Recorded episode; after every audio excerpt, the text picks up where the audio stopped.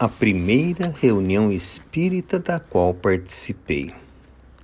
Recordo-me da primeira reunião espírita da qual participei. Eu já havia desencarnado há alguns anos e tinha, bem recentemente, adquirido a noção de que não mais pertencia ao reino dos homens.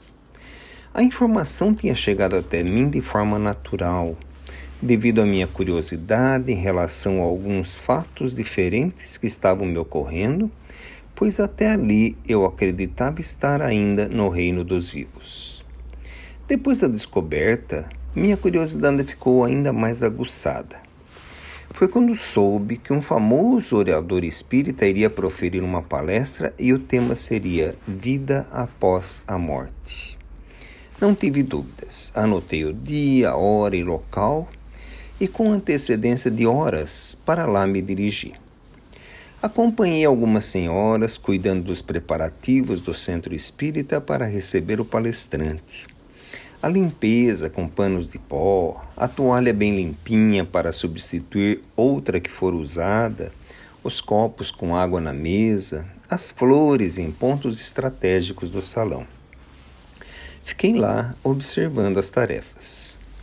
Um pouco mais perto do início dos trabalhos, chegaram outros participantes da casa espírita, alegres, conversando sobre a felicidade de receber aquele orador que já tinha fama em um centro humilde. Assim como chegavam os encarnados, também chegavam os desencarnados. A casa já estava mais ou menos cheia quando chegou o palestrante, e todas as atenções se voltaram para ele um querendo lhe perguntar algo, outro querendo que ele contasse algum caso de suas palestras. Se os bancos já estavam quase ocupados por encarnados, havia bem mais desencarnados que ali compareciam. Nem todos, porém, com o devido respeito pela palestra que iria se dar.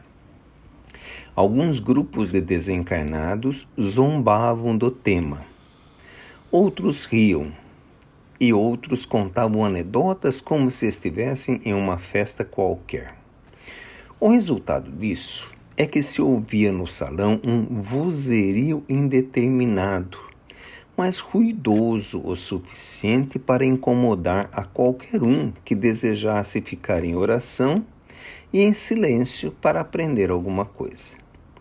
Isso e mais o fato de os próprios encarnados o manterem em conversação, fez com que o palestrante, chegasse ao momento de iniciar sua fala em completa desconcentração. A prece inicial proferida por um dos trabalhadores da casa, feita quase maquinalmente, sem nenhuma emoção, não modificou o quadro e o pobre palestrante tentou começar a falar e quase não conseguiu. Precisou alertar quanto ao silêncio necessário, mas também não logrou muito êxito. Apenas os que ali estavam já em silêncio e os encarnados o atenderam. Mas os grupos de espíritos que ali se encontravam fanfarronando, sem se, nem se preocuparam em modificar sua conduta foi quando pude observar Dona Esmeralda lá em um cantinho no fundo do centro. Em princípio, não sei bem o que me chamou a atenção para ela. Talvez porque era ela uma das senhoras do pano de pó da limpeza antes da reunião. E realmente, em suas mãos ainda estava o pano que ela segurava. Mas em seguida pude ver mais. Ao seu lado, um grupo de espíritos como que volitavam ao seu lado e irradiavam uma luz suave em direção à mente e ao coração de Dona Esmeralda. Olhei para sua mente e pude ler os seus pensamentos. Pai nosso que estás nos céus. Ela orava a Deus e pude olhar, não sei bem nem como, para a luz que saía do seu coração. Uma luz que parecia tênue, frágil, mas que se espalhava do ponto em que ela se encontrava ia inundando todo o salão da palestra.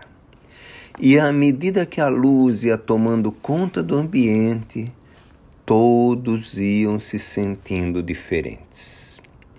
Diversos espíritos, quando viram aquela luz, se retiraram imediatamente. Alguns reclamando, alguns proferindo palavrões, outros de cabeça baixa. Mesmo dentre aqueles que estavam ali para a zombaria, alguns sentiram arrependimento do que estavam fazendo, silenciaram e se puseram a ouvir o que o palestrante dizia. E o próprio palestrante, que a princípio estava praticamente lendo suas anotações, pois não conseguia fazer algo melhor, sentiu uma emoção muito grande e conseguiu estabelecer a sintonia com seu anjo de guarda. Desse momento em diante, sua palestra se modificou e abordou o tema de forma a esclarecer muitas dúvidas daqueles que ali se encontravam, encarnados e desencarnados. De minha parte, confesso que não consegui usufruir muito daquilo que ele estava dizendo, pois estava absorto com os acontecimentos que estava observando.